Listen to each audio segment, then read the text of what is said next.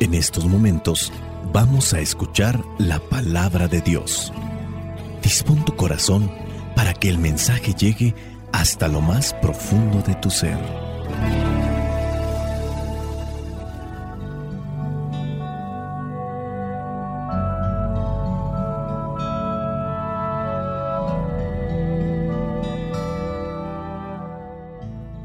El Evangelio que la iglesia nos presenta para el día de hoy corresponde a Lucas capítulo 2 versículos del 41 al 51 y es que el sábado siguiente, es decir, al otro día del viernes del Sagrado Corazón, se tiene presente el corazón inmaculado de la Virgen María.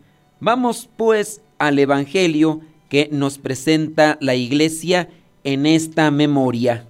Dice así, los padres de Jesús iban todos los años a Jerusalén para la fiesta de la Pascua.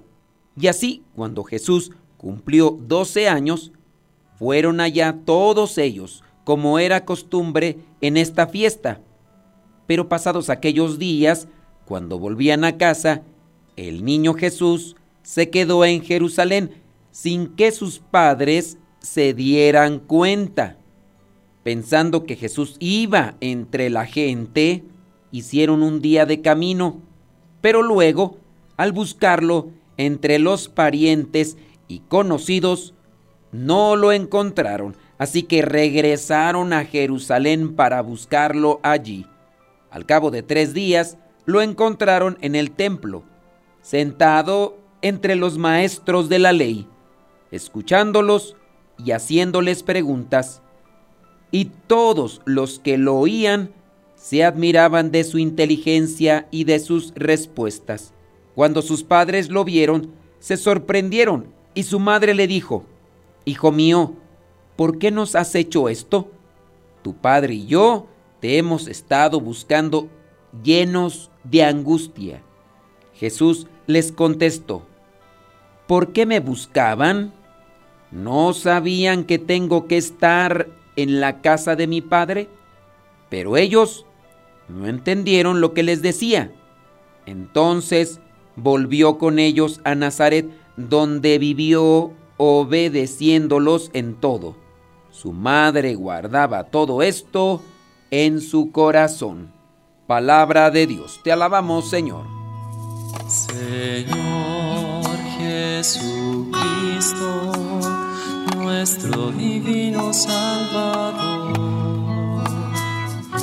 Gracias te damos por tu infinito amor.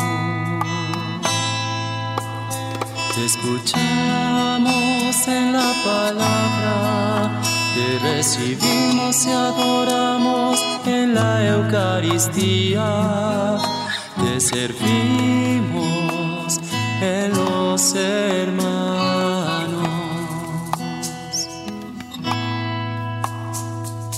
Que seamos misioneros como lo quieres tú, enseñando a los hombres el fuego de tu amor. Todos podemos aprender de las indicaciones, de las enseñanzas de la vida de Jesús, pero también en la Biblia aparecen personas que son referentes de la fe, personas que asumieron, vivieron siendo obedientes a Dios, buscando cumplir con su voluntad. En este día se presenta el caso de cuando el niño Jesús se queda en el templo, los papás José y María se confían, después lo andan buscando, piensan que andaba con la otra familia por aquí por allá, no lo encuentran, se regresan y entonces dice, pasan momentos de angustia como todo papá que quiere a su hijo, que ama a su hijo o a su hija, puede estarlo cuando se le pierde de vista y después de buscarlo no lo encuentra. Es una situación difícil, angustiante, pero haciendo alusión a lo que es el corazón de los seres humanos, en este caso haciendo alusión al corazón de una madre, la madre de nuestro Salvador, la madre del Hijo de Dios y lo que presenta con relación a esta memoria que nos presenta la iglesia. Dice el versículo 51 y con el que cierra el Evangelio, su madre guardaba todo esto en su corazón. No es la única vez que se menciona esta expresión, María guardaba todo esto en su corazón. Esta frase nos muestra una característica especial de quien ha entendido el mensaje de Dios, de quien ha entendido su voluntad, de quien podemos decir conoce mejor a Dios. Cuando no conocemos a Dios, no le entendemos. En su caso, María guarda todo esto en su corazón, porque también guardar todo esto en su corazón es una postura de reflexión sobre lo que está aconteciendo. No es que siempre tengamos que dar una respuesta, no es que siempre tengamos que estar hablando, no es que siempre tengamos que estar respondiendo con palabras a los acontecimientos. Creo que en muchos de los casos nosotros lo que mejor podemos hacer es guardar silencio, disponernos para hacer la voluntad de Dios y dejar que en el tiempo se vayan construyendo, que se vayan descubriendo las cosas conforme a un plan de salvación que Dios siempre nos propone. Creo que la mayoría de nosotros somos muy desesperados, queremos respuestas inmediatas a todo tipo de acontecimiento, queremos respuestas inmediatas, queremos encontrar la razón, el por qué se hizo,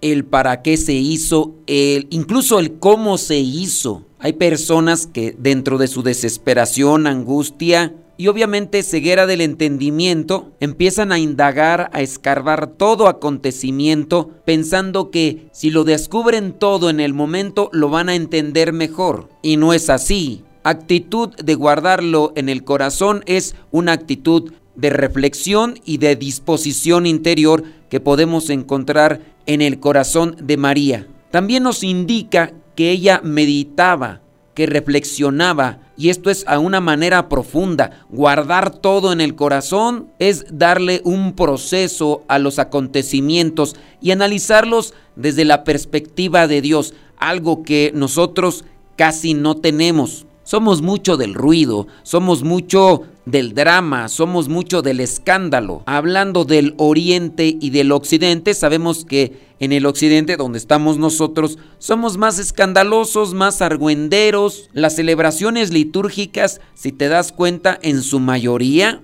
incluyen muchas cosas como elementos ruidosos no así hablando del Oriente y no necesariamente también de la religión cristiana, sino también de otro tipo de religiones, son más del silencio y de la contemplación. Creo que esto también nos tendría que llevar a hacer una reflexión sobre cómo estamos viviendo nuestros momentos de oración, sin afán de querer criticar de forma negativa o de querer señalar a ciertos grupos dentro de la iglesia, cuando muchas veces buscamos hacer oración, hacemos más argüende, más danza, más baile, más regocijo, más alegría y a veces más gritería. Y para poder entender los planes de Dios, el silencio sin duda es necesario y fundamental. Y no quiere decir que estos grupos dentro de la iglesia que recurren mucho a la danza, a cantar, a bailar y a realizar este tipo de ambientes no quiere decir que no guarden silencio, pero sí tendríamos que evaluar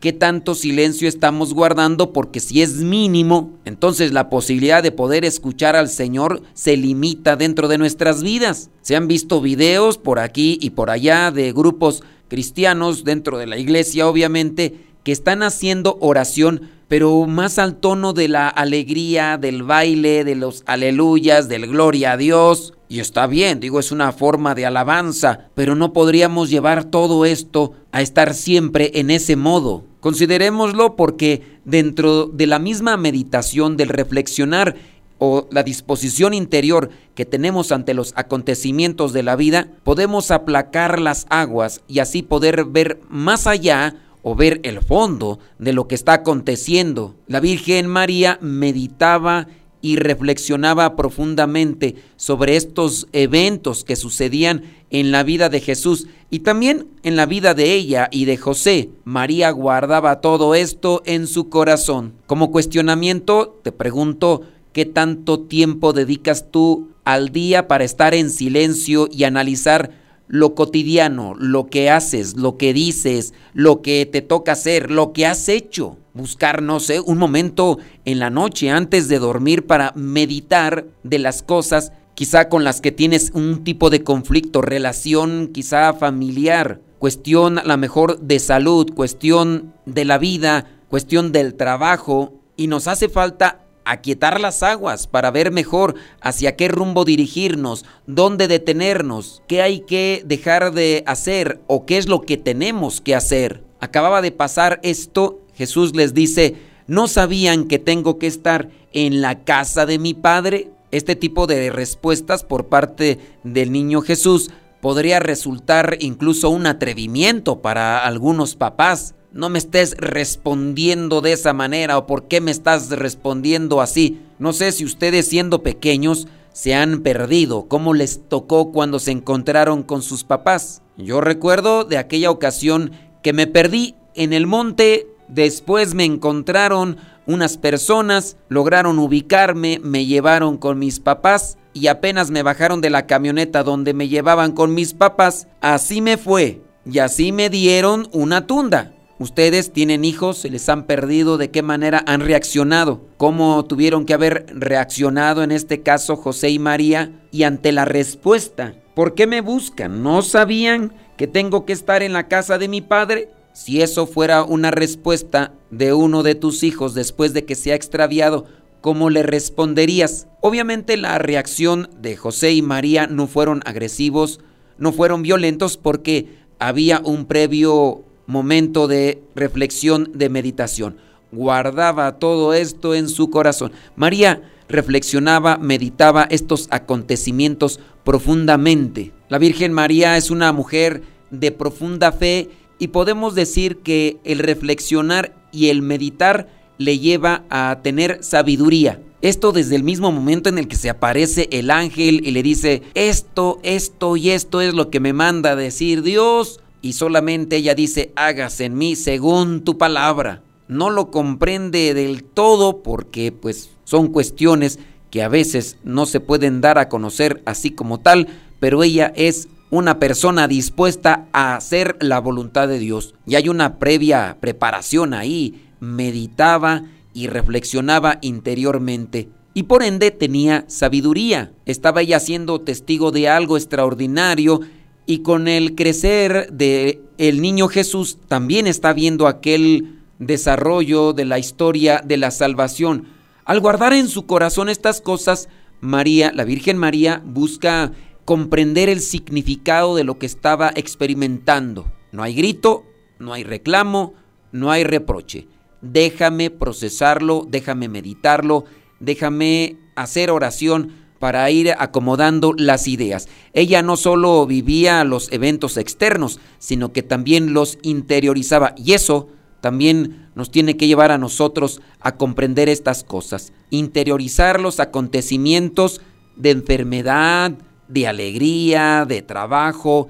Interiorizar estos acontecimientos, procesarlos, buscar discernir cuál es la voluntad de Dios ante este acontecimiento, qué es lo que me toca hacer, cómo debo de comportarme, hacia dónde debo de caminar.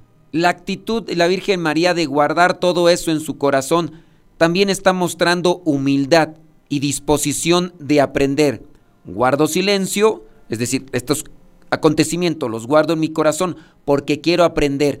No se puede aprender a veces de un solo golpe, se necesita poco a poco tiempo y también constancia para aprender estas cosas. Aunque ella era la Madre de Dios, no se enorgullecía ni trataba de entenderlo todo de inmediato. Podemos ver una actitud de disposición a confiar en lo que Dios está colocando en su vida, en su camino, y sabe que lo que Dios dispone en nuestra vida, en nuestro camino, siempre va a ser mejor. Queriendo terminar pues con esta reflexión, aprendamos también de la actitud de la Virgen María, que nos enseña la importancia de la reflexión, de la meditación para el crecimiento en nuestra vida espiritual. Esta actitud nos invita a detenernos durante el día. Hay que buscar momentos, ya sea en la mañana, en la tarde, en la noche. No hacerlos nos expone a estar siempre a la carrera, en la angustia, en la preocupación, en la desesperación y por ende en aquellas enfermedades psicológicas